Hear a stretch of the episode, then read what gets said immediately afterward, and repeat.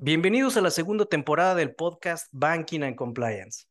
En esta segunda temporada, además de continuar con cápsulas que refieren a los aspectos básicos, me acompañan amigos y colegas para platicar sobre la banca, el compliance, el emprendimiento y uno que otro tema social y político que se relacionan con el mundo de los negocios, dignos para acompañarse de una taza de café o de una copa de vino tinto. No olviden suscribirse a la plataforma donde nos escuchan y visitar carrilloalor.com para dejar sugerencias y comentarios o simplemente un saludo. En esta ocasión, este episodio es bastante especial porque me acompaña Vanessa Bautista, consultora de empresas y de empresas familiares. Ella es licenciada en Administración de Empresas por la Universidad de La Salle. Ha cursado programa de alta gerencia y alta dirección en el TEC de Monterrey, así como en el IPADE Business School. Ha tenido una carrera profesional con más de 19 años, se ha desempeñado como directora administrativa y finalmente como directora general de la empresa familiar Soluciones Constructivas de Acero, donde actualmente es miembro del Consejo de Administración de la empresa. Además de ser emprendedora, conferencista y capacitadora, para mí es un honor tenerla con nosotros. Espero que disfruten este episodio tanto como nosotros. Estimada Vanessa, ¿cómo estás? Hola, José Luis. Pues muy bien, primero que nada, agradecerte la invitación, felicitarte por el gran trabajo que has hecho con este podcast y pues es un gusto poder ser parte de él y poder compartir con tu audiencia.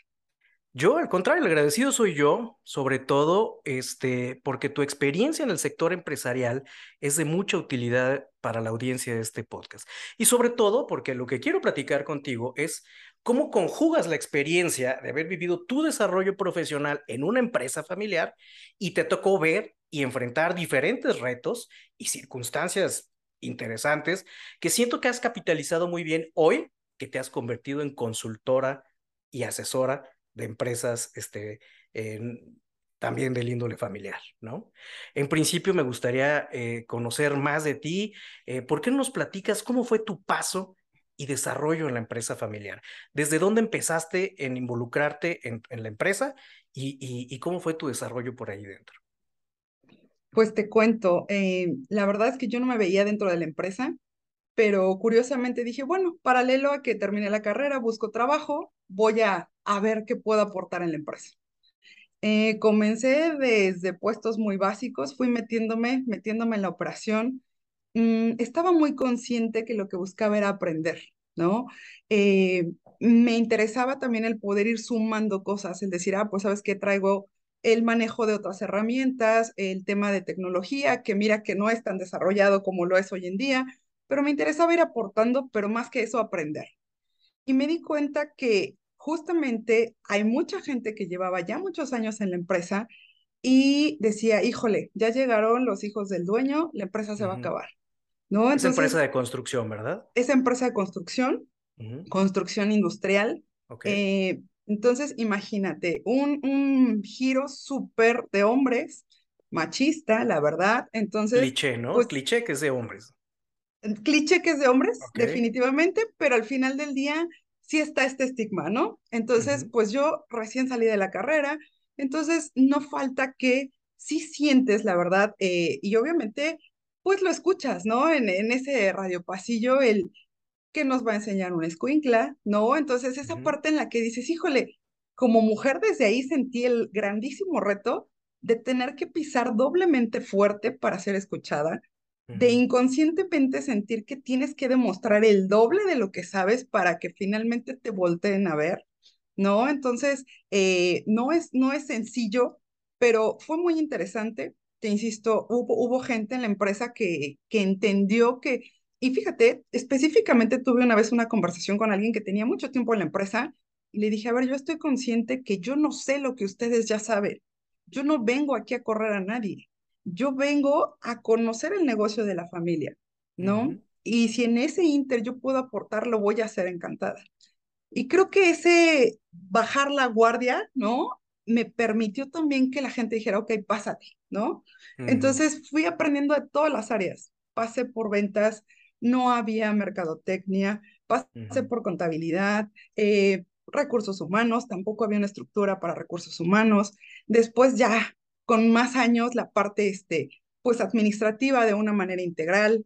Eh, en ese inter te cuento también que para el fundador, mi papá, no era fácil aceptar los cambios, porque era un punto en el, yo siempre lo he hecho así, a mí me ha funcionado, ustedes acaban de salir y aún no saben, ¿no? Entonces, no fue tan sencillo que él aceptara esta parte. Adicional a que cuando le empezamos justo a demostrar, y hablo en plural porque mi hermano y yo entramos más o menos juntos a la empresa, y sí hubo retos compartidos, pero definitivamente este tema, te insisto, de ser mujer eh, teniendo a cargo hombres, fue doblemente difícil, y más porque era de, volvemos, es un, es un nicho en el que todos son ingenieros. Entonces era de, tú no eres ingeniero, tú no eres hombre, tú no traes pantalón, ¿no? Entonces, este, híjole, sí les, les generaba como, como conflicto. ¿No ibas con pantalones? Sí iba con pantalón, pero no, no, no me veían de la misma manera. y mira que hasta con bota de casquillo y todo, ¿eh? De repente.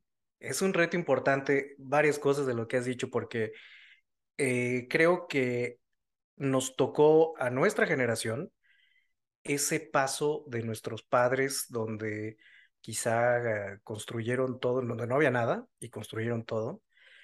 Y nosotros llegamos en un punto, hablo como generación, donde ya hay más construido que antes. Entonces, este, para quien lo percibe como una generación de los baby boomers, este, quizá es distinto lo que podamos aportar nosotros, ¿no? Y creo que por ahí empieza todo este contexto que me resulta muy interesante continuar contigo, porque no solo es llegar a una empresa, es, llegas a una empresa familiar y llegas a una empresa familiar bajo el, el cliché de que eres mujer y, y, en una empresa donde, donde todo se, se percibe que fuera un trabajo rudo, que solamente el no hay cabida, ¿no? Desempeñar, ¿verdad?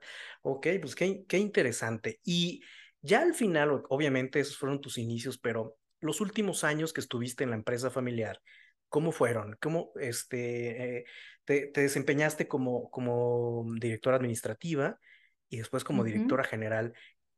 ahí creo que es donde quiero centrar que nos platiques ese cambio de ser parte de una estructura administrativa a tomar las riendas y qué fue lo que enfrentaste. Pues mira, te cuento, estábamos inmersos, como te decía, tanto mi hermano, mi papá y yo. Mi papá estaba a cargo de la parte operativa, todo lo que era ejecución y obra. Mi hermano de toda la parte comercial y yo de la parte administrativa y financiera. Finalmente, eh, en este paso en el que el fundador cree que solamente, o sea, ve a, la empresa como la concepción de su hijo. Entonces es, nadie va a querer y cuidar a mi hijo como lo hago yo. Solo yo lo conozco en cuanto a necesidades, en cuanto a hasta dónde lo quiero llevar. Entonces, esa es, esa es la mentalidad del fundador.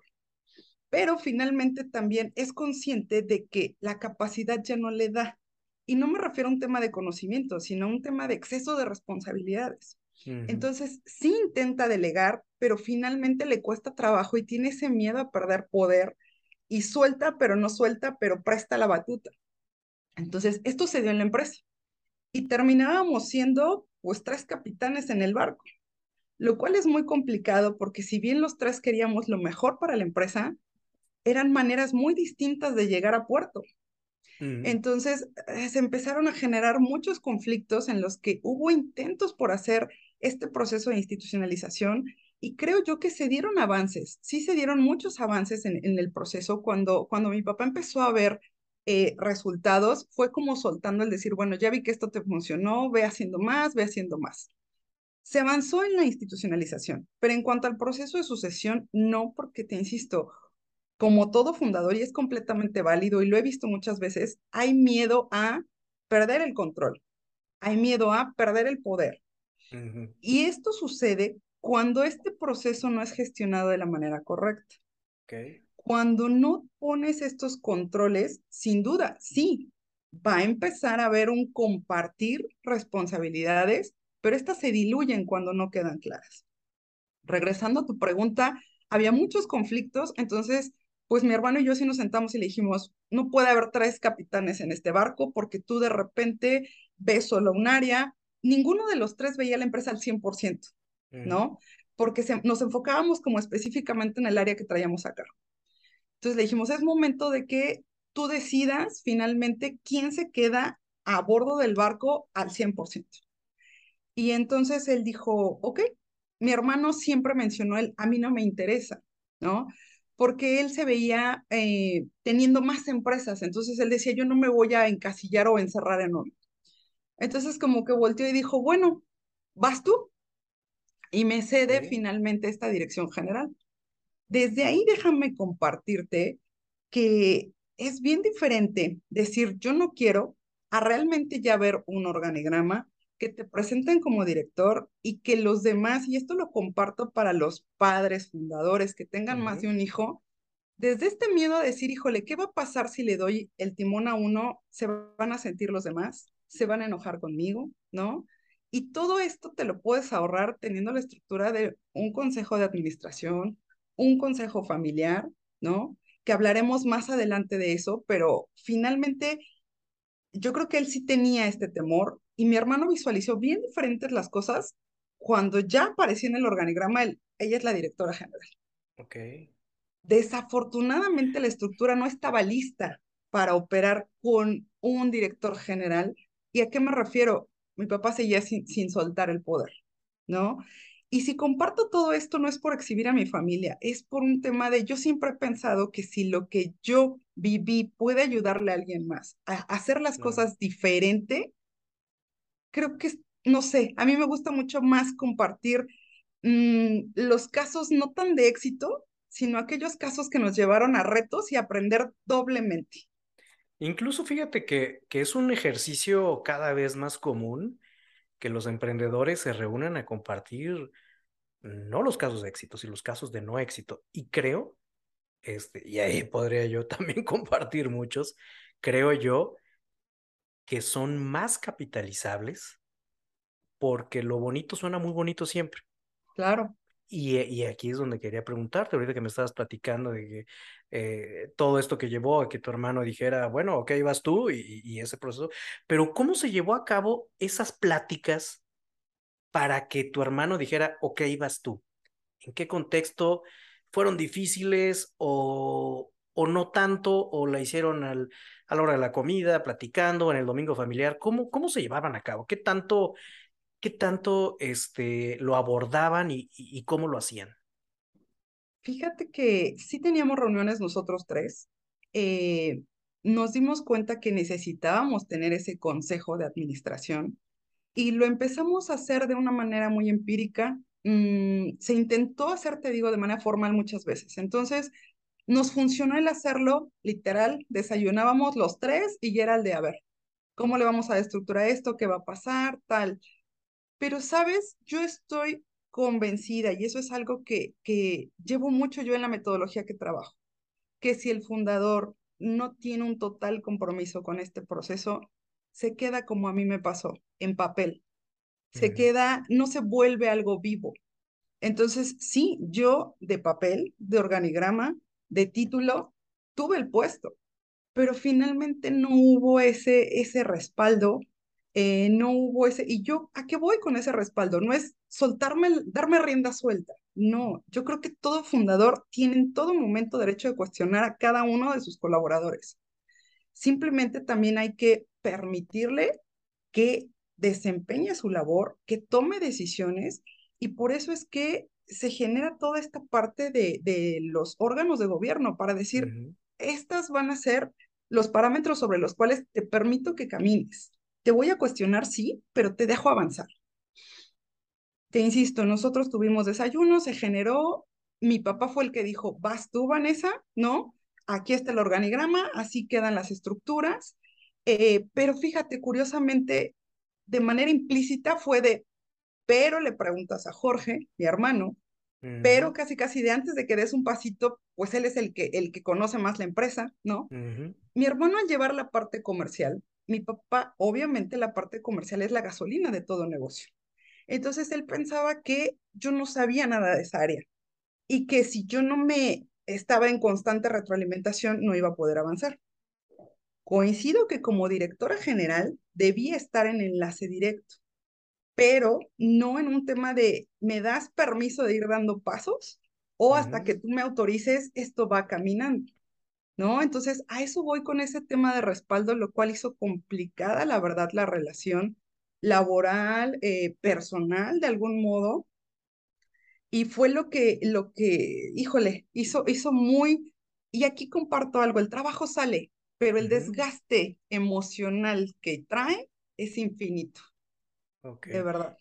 Hay un, hay un concepto que dijiste que yo creo que es el, el, la parte medular, que es la pérdida de control. Y esta pérdida de control, según lo, lo que escucho y, y por la experiencia propia también, mm, pues es un, es un común denominador en las empresas. Eh, no necesariamente que, que se, se, enfrenten a riesgos de sucesiones familiares, sino, sino cuando hay renovaciones de área, sino cuando vas a hacer una reestructura, vas, quieres cambiar a, mueves tus, tus, tus piezas, tus perfiles, y, y sí hay una resistencia importantísima a la pérdida de control en cualquier posición, ¿verdad? Entonces no me imagino esa pérdida de control en, en la parte del fundador, ¿cómo, cómo percibiste esta pérdida de control, la, la, sensación que él, que él tenía este, al enfrentarse a esto? Sabes que hay algo que erróneamente yo noté años después estando fuera de la empresa. Yo no supe leer el que al fundador, a mi papá, le genera mucho más tranquilidad el que le vayas cuestionando los pasos que vas dando yo siempre he sido una persona muy independiente, que me ha gustado asumir los retos y decir, ok, me das la responsabilidad, pero me das también la autoridad y yo te voy a entregar resultados.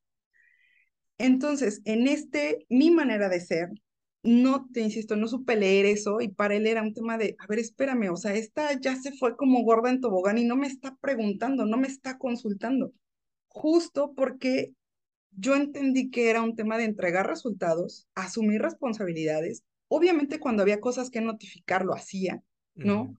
Pero a él le generaba esa incertidumbre porque su manera de ser y de estar más tranquilo era el primero pregúntame. Algo que muchos fundadores generan en la empresa. Y perdón por lo que voy a decir, pero se llega a generar esta dependencia de si yo no te digo qué hacer, tú no puedes tomar decisiones. Mm. Entonces, eso es un grave error porque después te volteas y dices, oigan, estoy cargando yo solo toda la responsabilidad de la empresa. Pues sí, los acostumbraste a que no tomen decisiones, ¿no? Entonces es este círculo vicioso que de manera inconsciente generas. Entonces, te digo, o sea, yo fui tomando decisiones y me di cuenta que, que él, pues como que más, más se, se retraía, ¿no? Entonces no le, no le gustaba finalmente el cómo yo lo estaba manejando, pero tampoco me lo decía. Incluso ni siquiera sé si hoy él ya lo haya identificado. Ok. Hoy yo ya lo identifiqué, ¿no? Cierto. Entonces, este, creo que sucede, y en mi experiencia consultando empresas familiares, sucede mucho. Y una vez que llegas ya con el nombramiento de dirección general y te enfrentas a, a los temas de consúltalo con, con tu par, con tu hermano, que, que tu par familiar, pero no tu par organizacional. Exacto. Eh, ¿Cómo se llevó a cabo ya los años venideros o los meses venideros en la que ya tenías en tu responsabilidad esta, la, la dirección de la empresa? ¿Te enfrentaste a los mismos retos, pero más, más fuertes? ¿O encontraste otros distintos? ¿Cómo fue por ahí? Sabes, sabes que sí fueron esos retos, pero yo traté de enfocarme mucho más en desarrollar al personal que tenía. Fue ahí donde yo de manera inconsciente, como que me olvidé un poco de ellos y dije, a ver, necesito trabajar con el resto de la gente, ¿no? Entonces fue trabajar con ellos a cambiarles ese chip de siempre te tienen que estar dando instrucciones. Entonces comencé a trabajar con una planeación estratégica, comencé a establecer objetivos, a poner tiempos, ¿no? A, pedir que la gente diera resultados en el tiempo, a evaluar conforme a resultados. Entonces, en lo que ellos estaban como renuentes y no convencidos y no, eh, yo empecé a avanzar con la gente. Afortunadamente la gente me respondió muy bien. No fue fácil porque les decía yo que en una analogía era como el decir, ok, me estás diciendo que me levante de la silla y camine. Sí tengo ganas, pero dime cómo le hago. ¿no? Entonces, este, fue ir haciendo ese acompañamiento a decir, ok, ya te levantaste, empieza a dar pasos, ya caminas, ahora corre, porque esto necesitamos que avance. Obtuve muy buenos resultados de la gente, mucho compromiso, lo cual mitigó un poco, eh, pues, el desconcierto de ellos o, la preocupación, pero tampoco los tenía sumados a, a mi proyecto, por decirlo, ¿no? Entonces, era incómodo sentir que trabajábamos como, como independientes, ¿no? Entonces, sí, sí eso dificultó finalmente los resultados porque ninguna empresa trabaja si no se ve como un sistema integral, ¿no? Pero fue muy satisfactorio para mí el que ese bloqueo de género, de falta de conocimiento, de, de, todo lo que a lo mejor podían tener ellos, no lo tenía el resto de la gente. Y quien lo tenía poco a poco se fue dando cuenta que, que había una intención de, sumarlos a ser partícipes del resultado. A mí me resulta interesante porque el, el nombre del podcast es Banking and Compliance, porque son dos temas que, que además de que me gustan, siento que hay mucho de qué hablar de ellos. Y todos ellos tienen una relación y un vértice con la empresa, y en este caso la empresa familiar, porque es el grueso de lo que mueve a nuestro país, ¿no? Eh, por eso es que, que, que, siento que lo que nos compartes es de mucha ayuda, porque trae la representación de todo lo que, lo que estamos involucrando ahorita. Y quiero entrar a ese terreno, al terreno de las herramientas que tú utilizaste dentro y que después te han servido para desarrollar y consultar a empresas, tú como consultora, este, fuera, y en, eh, para ese acompañamiento en, el proceso de transformación o en el proceso de sucesión de, de las empresas. Y lo quiero ligar después con el tema del compliance. ¿Cuáles son las primeras herramientas que empezaste a involucrar en ya en la práctica, de ahorita que ya la sabes, pero, pero ya siendo directora y a lo mejor ya pensando en que, en que ibas a ser externa de la empresa? ¿Qué herramientas fueron las que utilizaste? Fíjate que eh, no me veía yo fuera de la empresa, pero bueno, ese, ese es otro punto. Llegó un, momento en el que yo siempre he pensado, siempre he dicho, no te acostumbres a lo que no te gusta. En el momento en el que yo ya no lo disfrutaba fue cuando tomé la decisión. Pero las herramientas que utilicé, eh, soy licenciada en administración, creo mucho en los procedimientos, en la sistematización, en la gestión, ¿sí? Y justamente hablas del compliance en este sentido de, eh, pues realmente este sistema de gestión que identifique y minimice los posibles riesgos, porque no es solamente el cumplimiento de un instructivo, ¿no? Eh, eh, va más allá.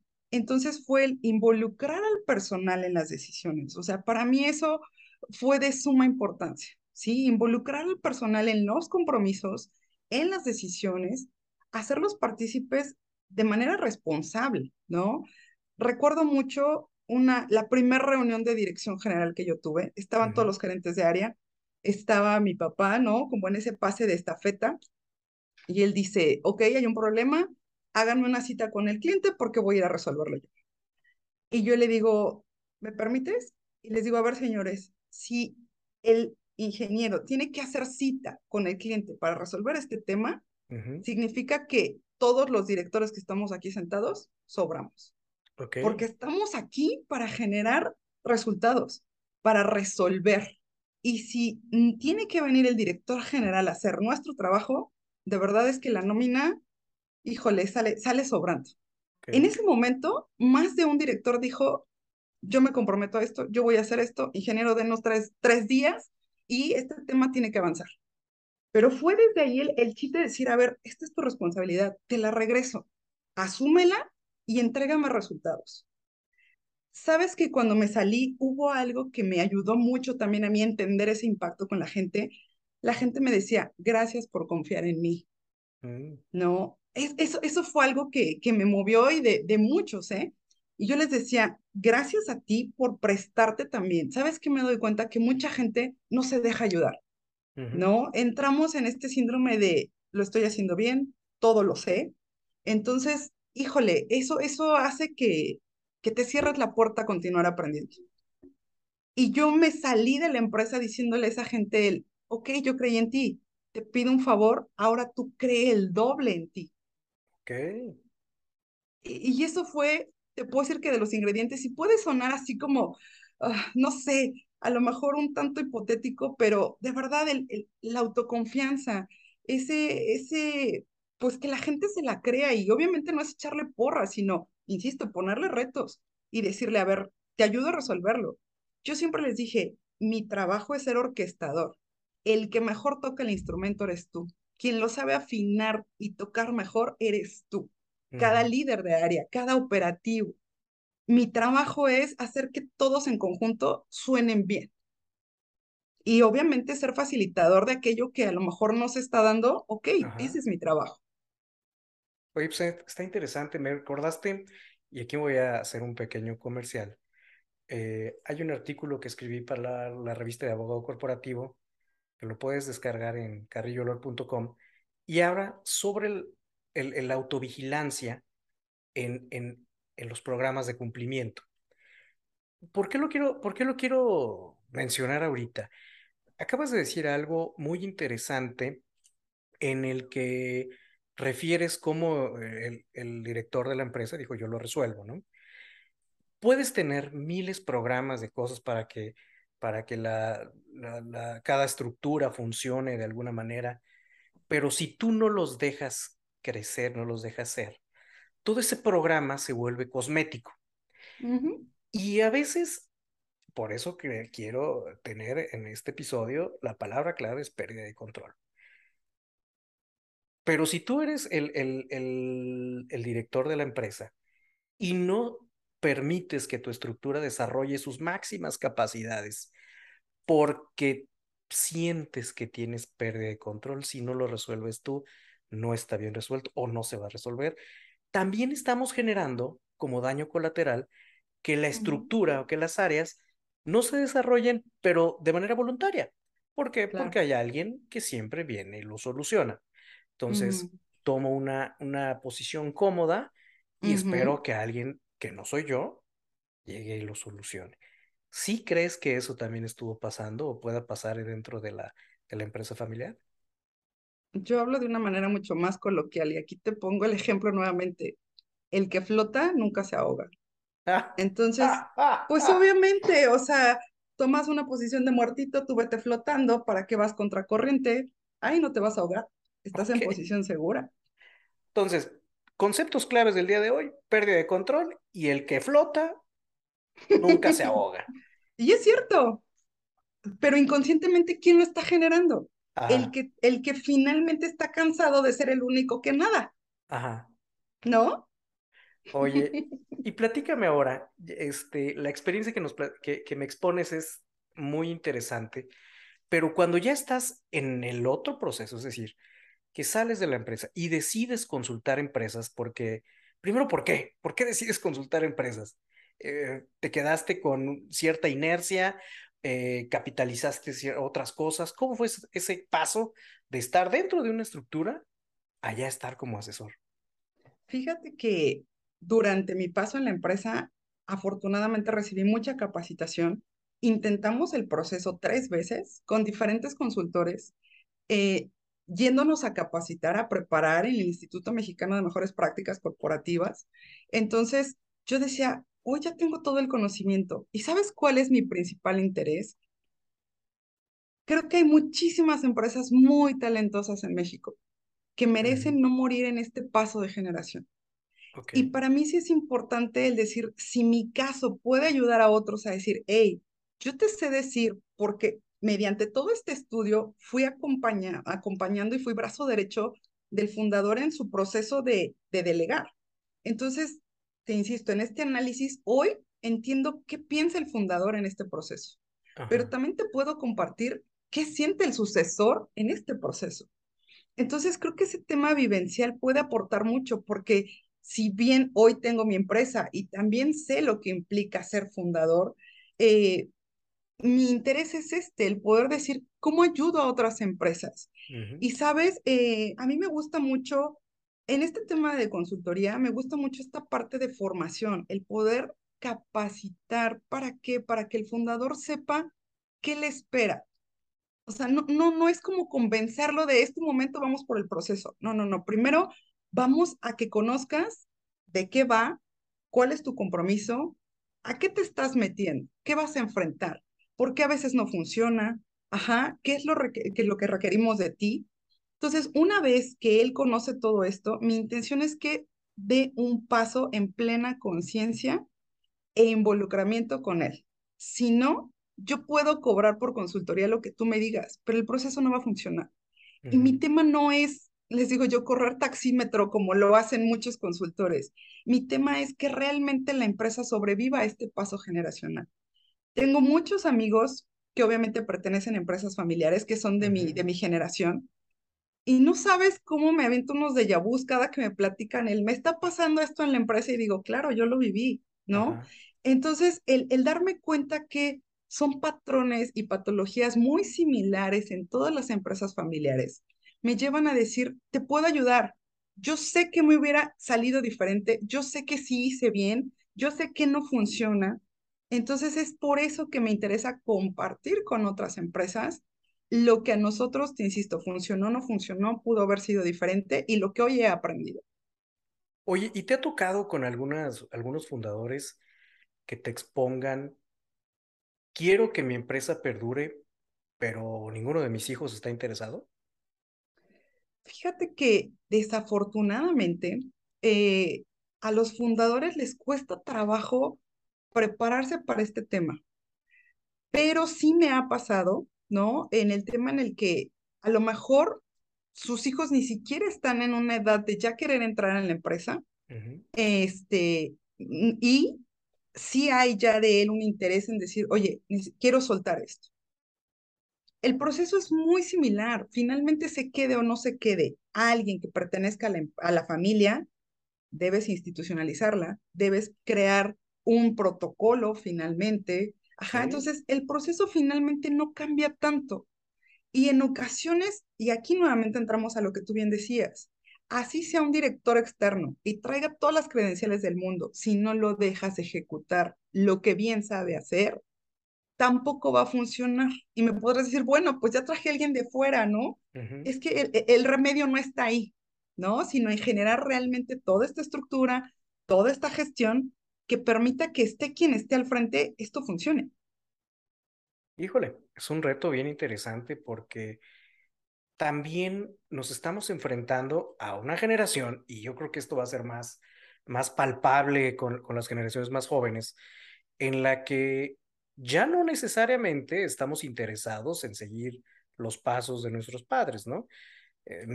quizá en, alguna, en algún punto era de esperarse que el, el padre abogado esperará a tener un hijo abogado. Y, creo que ya estamos en una cultura que se, se antoja distinta, ¿no? Donde ya el, el, el, el, que quiere ser artista, que antes era no tan bien visto, pues ahora tiene más donde desarrollarse quizá, tiene más posibilidades. Yo lo, yo lo veo mucho en la industria del entretenimiento, eh, donde hay más plataformas donde se pueden apreciar producciones. Entonces ya, ya, ya hay eh, hay mejores vehículos para que los estudiantes, los em, universitarios o de cualquier tipo, eh, se desarrollen en distintas áreas. Entonces sí siento que, que el trabajo de la sucesión, esté o no un heredero eh, o alguien familiar interesado en, en, participar, pues es importantísimo porque si no, es la condena a que desaparezca, ¿no? Y aquí sucede algo, puede no estar inmerso en la operación, puede no ser director, pero no deja de ser socio tal vez, porque como padre dejas las acciones a nombre de tus hijos. Entonces, este accionista va a ser. ¿Qué sabe de la empresa? ¿Le interesa? Como bien dices, hoy las generaciones ya se atreven a decirlo. Antes, a lo mejor en, en nuestras generaciones o más atrás era de pobre de ti, ¿no? Donde se te ocurra. Hoy no. Hoy, hoy existe mucho más esa libertad de decir, y de una vez te digo que no me interesa, ¿no? Lejos de verlo mal, yo creo que ya te lo están avisando, ya, ya lo puedes vislumbrar, porque desde el que le gusta a tus hijos, tú ya puedes percibir si va por ahí o no, independientemente de que las cosas cambien. Entonces creo que el, la tarea para el fundador está en, yo siempre he dicho, nadie se cura de lo que no se sabe enfermo. Si hoy ya estás viendo venir las cosas, toma acción a tiempo. Incluso el tema de poder vender tu empresa a tiempo, porque ese también es un recurso. Y sé que para los fundadores es, ¿cómo crees? Oye, qué mejor que te retires de una manera como lo hacen muchos deportistas, ¿no? En el mejor momento de tu carrera, hoy que tu empresa vale más, saber retirarse a tiempo. Es, es también una alternativa.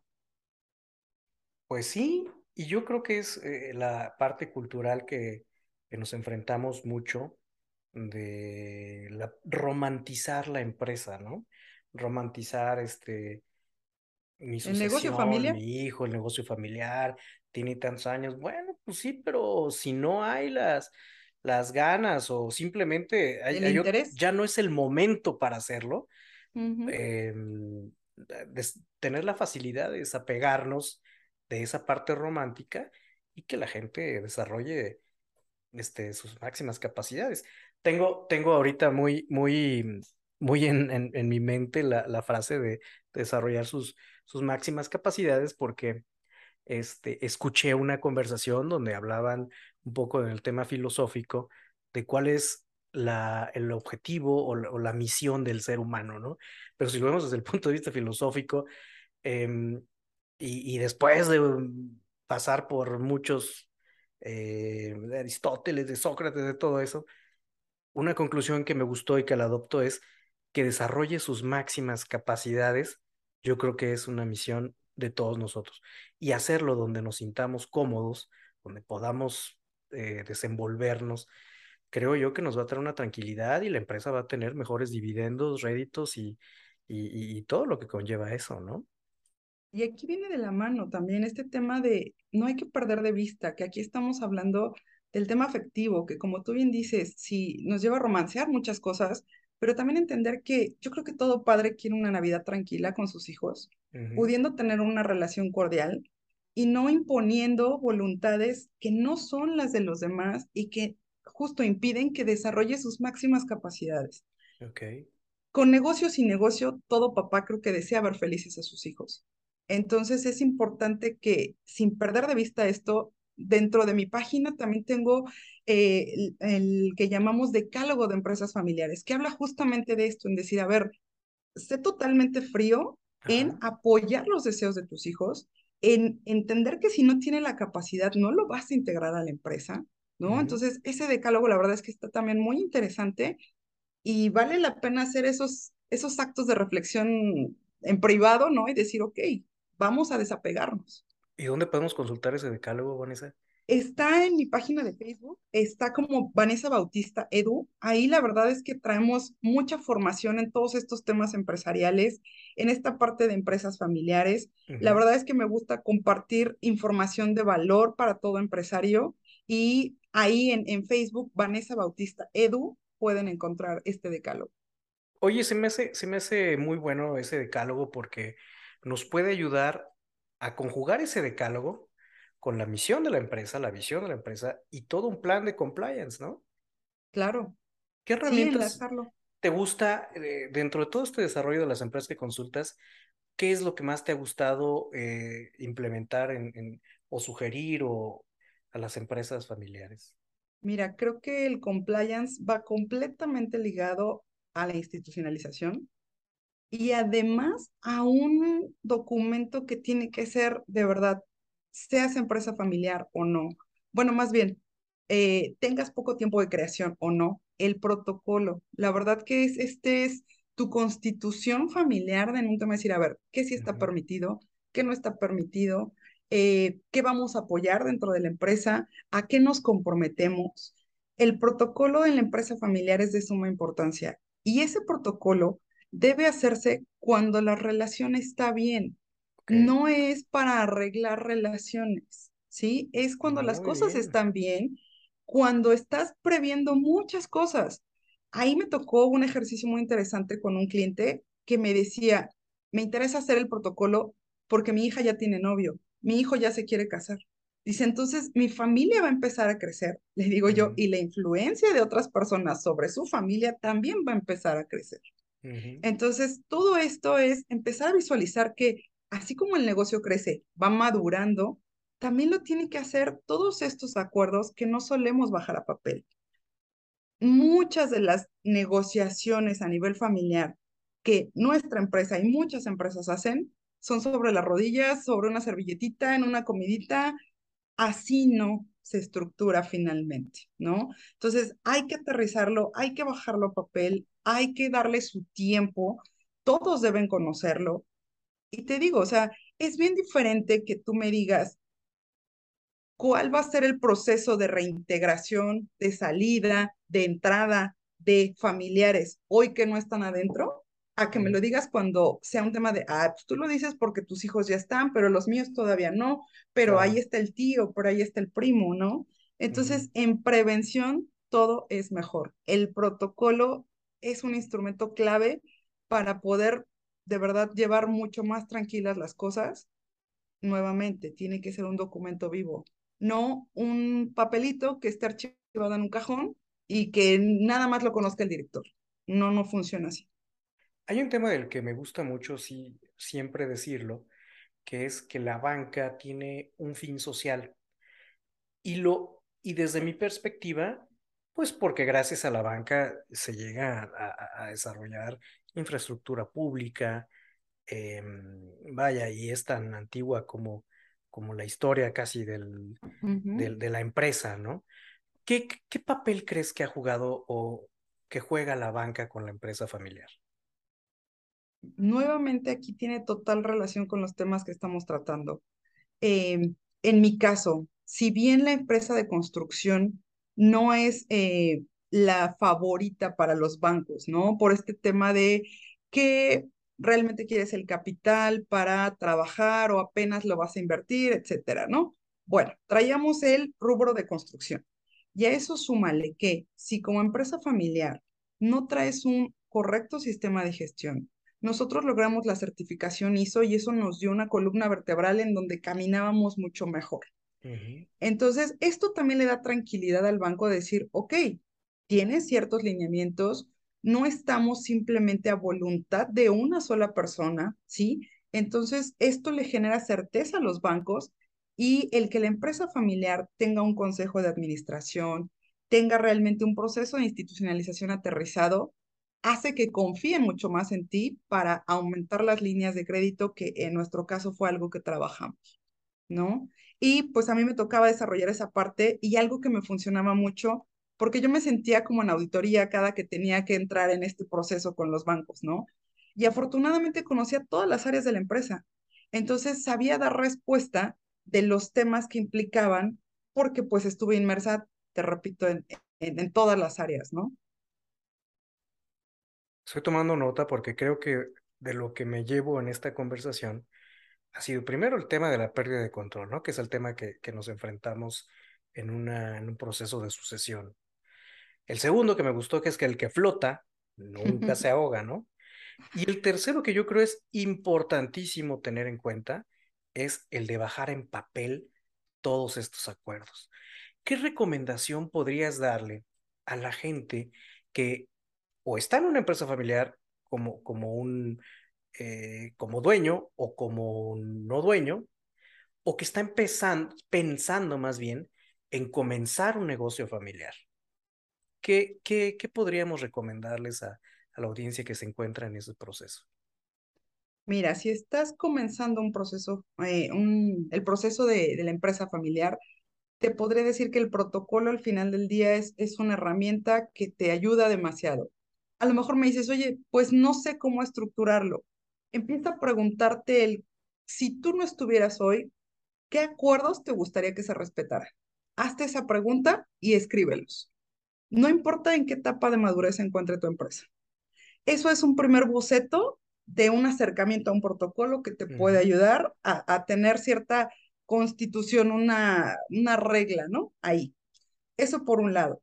Y por otro lado, el comenzar a hacer ejercicios de consejo consultivo, que está antes del consejo de administración con toda la formalidad que implica. ¿A qué refiere este consejo consultivo? Que empieces a invitar a gente del giro donde tú te rodeas, gente que no sea tu compadre y que te dé la razón, ¿no? Que no sea tu mejor amigo y diga, pues con tal de que me preste, le digo que él está bien. ¿no? Sino gente que sea completamente neutral y objetiva, pero que te pueda dar visión desde afuera de, que vea desde fuera de la caja qué es lo que está pasando. Entonces, estos ejercicios de consejo consultivo te pueden ayudar a que apertures tu mente a cosas que no has observado, que a veces el tema afectivo no te permite ver, ¿sí? Y que te puedan aportar cosas que dices, ok, recuerda que como director, tu visión tiene que mantenerse en la cima. ¿Y a qué me refiero con esto? Tú tienes que ver el cuadro desde lejos, porque si solamente estás viendo un cachito del cuadro, te estás perdiendo de muchísima información. Entonces, si nos metemos a la operación y queremos cuidar solamente un área o ser todólogos, no nos damos ese tiempo de estar fuera y no dejar de ver la estrategia. Sí, entonces eso es algo que, que puedo recomendar. Vaya, pues es bastante sustancioso lo que nos compartes de recomendación. La verdad es que para mí es muy, muy grato y muy inspirador también, porque al menos de la gente que, de, amistades o gente que, que veo, pues tiene cierta relación con alguna empresa familiar y creo que en algún punto se enfrentan a este tipo de, de, de, eventos y es interesantísimo tenerlo, tenerlo en cuenta. Y además de que me resulta inspirador pensar que dentro de la empresa es una tranquilidad que en tu cajón estén acuerdos de con, vaya, donde todos estuvieron, eh, valga la redundancia, de acuerdo y que estés velando porque eso se vaya cumpliendo con el paso del, del, tiempo. Y también otra cosa interesante es que esto es dinámico, es decir, las circunstancias pueden ir variando y puedes irlo afinando de acuerdo a cómo se vaya avanzando, ¿verdad? De hecho, debe estarse actualizando. Y te insisto, algo que también he visto es, no es una herramienta de ataque. O sea, no se trata tampoco en decir, ah, ya habíamos puesto que, ¿no? Y lo saco como para utilizarlo en contra de los demás. No, si algo está sucediendo que no va de acuerdo al protocolo, como fundador, haz los debidos ajustes. Simplemente es, hablamos de eso, eh, que es este sistema de gestión que te permita minimizar riesgos. Si ya viste que algo no habías vislumbrado o que no se está llevando a cabo como tú lo pensaste, haz los ajustes necesarios. Oye, Vanessa, pues mira, dentro del ejercicio que creo que resulta muy inspiración, muy eh, inspirador para el tema de la empresa familiar, ¿qué libro, qué película, qué serie, qué caricatura nos puedes recomendar para tener más presente todo lo que nos has compartido el día de hoy? Fíjate que hay un libro que se llama eh, El director y compañía, que es del fundador de IBM. Está interesante porque lo cuenta el sucesor, o está relatado desde el sucesor. Regularmente los libros vienen muy platicados desde el fundador, su visión y demás. Este libro viene muy desde la visión del sucesor. Entonces está muy interesante ver los retos a los que él se fue enfrentando. El que de la noche a la mañana su papá murió y no pudo haber este traslape al 100% como él lo esperaba, porque esa es otra cosa que se nos olvida, ¿no? Que, que pensamos que siempre vamos a tener el tiempo suficiente para que nuestros planes se lleven a cabo. Y por otro lado, eh, pues la verdad es que esta serie de Monarca a mí me dejó impactada porque digo, mm. híjole, se parece mucho más a la realidad de lo que creemos y está interesante el darnos cuenta el ahí, por ejemplo, ¿no? Si, si falta una de las piezas familiares, ya sea papá, mamá, ¿qué paquete le deja al otro? ¿No? Con el conocimiento de qué, ¿sí? Porque todos los fundadores pusieron su empresa para que sea un apoyo patrimonial, para que finalmente dé esta estabilidad. Pero ¿a quién vas a dejar a cargo? ¿Qué tanto conoce del negocio esa persona? Aún sea de tu entera confianza, ¿eh? Entonces, y también creo que bien dicen que se hereda la fortuna, pero no la capacidad de hacerla. Si a quien tú dejes a cargo no ama la empresa y no la conoce, difícilmente la va a poder llevar a flote, a crecerse, mantenerse. Difícil. Me hiciste acordarme de la película de Meet Joe Black, no sé si, la recuerdas, con Brad Pitt. Este, y creo que últimamente he visto algunas series donde precisamente se tratan de empresas familiares y están involucrados hijos, ¿no? Yernos, nueras. Y, curiosamente, la, de Joe Black al final, este, la persona que, era el, o el novio o el esposo, no me acuerdo realmente, creo que era el novio de la, hija del, del, del dueño, pues estaba próximo a cometer algunos actos fraudulentos que ponen en riesgo la supervivencia de la empresa. Entonces, a esos actos precisamente es a los que tenemos que blindarnos a través de todas las herramientas que me compartes, ¿verdad? Y sobre todo, yo creo que, que, que quien busque ahora ese tipo de, de, que nos está escuchando y que busque ese tipo de series o películas, también invitaría a que lo veamos con un poquito de perspectiva de género, porque si nos fijamos, la, los planteamientos de la problemática en estas películas o series siempre van encaminadas a proteger no a la mujer, que quizá es la que, que la que está más apta en algunos casos, de, de, acuerdo a la película o, la serie, para tomar las riendas y no le resulta nada fácil, ¿verdad? No se te escucha, Vanessa. Perdóname. Eh, sí, entramos nuevamente en estos temas de género, donde difícilmente se confía en las capacidades de la mujer. ¿Por qué? Porque pues mi hijo conoce el negocio, es el primogénito, yo quiero que esté ahí. Eh, de verdad que es muy interesante poder ver a la mujer como, como un elemento de mucha aportación dentro de las empresas. Eh, yo siempre he dicho que tenemos genéticamente habilidades distintas hombres y mujeres. Y creo que la mujer tiene una capacidad 360 de ver qué sucede aquí, pero cómo está impactando allá. Y eso simplemente a nivel consejo de administración aporta mucho. Hoy hay muchos artículos eh, invitando a sumar a mujeres a participar en los consejos de administración. Entonces, sí, coincido contigo que es momento de, de ver las películas incluso con una imagen distinta y pues ver a nuestros hijos con todas las capacidades, con la ser mucho más neutrales, porque la verdad es que como papás los leemos. Entonces, saber qué áreas de oportunidad hay y qué habilidades hay. Oye, Vane, eh, hemos platicado cosas bien interesantes. La verdad es que estoy muy, muy contento de, de, de la conversación tan sabrosa que, que estamos teniendo. Eh, ¿en qué redes sociales te pueden seguir, te pueden contactar? Sí, eh, estoy en Instagram como Vane-Bau, B-A-U, nada más las primeras tres letras de mi apellido.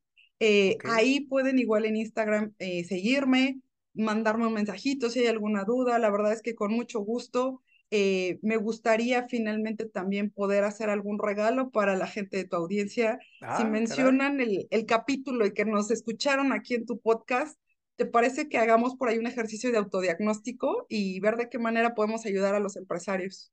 Ah, oye, me late, la verdad es que me sorprendes, no habíamos hecho esto, es histórico para el podcast. Este, seguro estoy que a lo mejor alguno que haya llegado hasta este momento eh, se puede llevar una muy buena sorpresa al conocer todas las herramientas que están al alcance de las empresas familiares y de las sucesiones, o no sucesiones, pero que nada más tienes que, que ponerle por ahí algún cierto orden. Y la verdad te agradezco mucho. Entonces, a ver, repite toda la dinámica que mencioné. Entonces, lo que hacemos es que nos sigan en Instagram, que manden un mensajito directo y nos pongan qué número de episodio es y que nos escucharon aquí contigo en el podcast de Banking and Compliance y les regalamos un autodiagnóstico en el que hacemos esta evaluación en conjunto, pues para poderles dar más, más herramientas y elementos para trabajar en este proceso de institucionalizar empresa familiar o no familiar. Otra vez tu Instagram, por favor. Sí, es Bane-Bau, B-A-U. A ver qué tal nos funciona. Vale, pues muchísimas gracias. Cómo nos va. gracias por participar, por estar, este, por, por cedernos poquito de tu tiempo eh, y por compartir esta experiencia, no solamente profesional, sino personal. Y a los que nos escuchan, los invitamos a que sigan esta dinámica. Eh, me parece muy buena idea, muy buena iniciativa. Muchas gracias, Vane. Y también que, que, que visiten carrillovalor.com y nos dejen por ahí sus comentarios eh, sugerencias, opiniones y se suscriban en la plataforma en la que estén escuchando este episodio para que no se pierdan de ninguno de los otros capítulos. Pues, adiós. Adiós, gracias.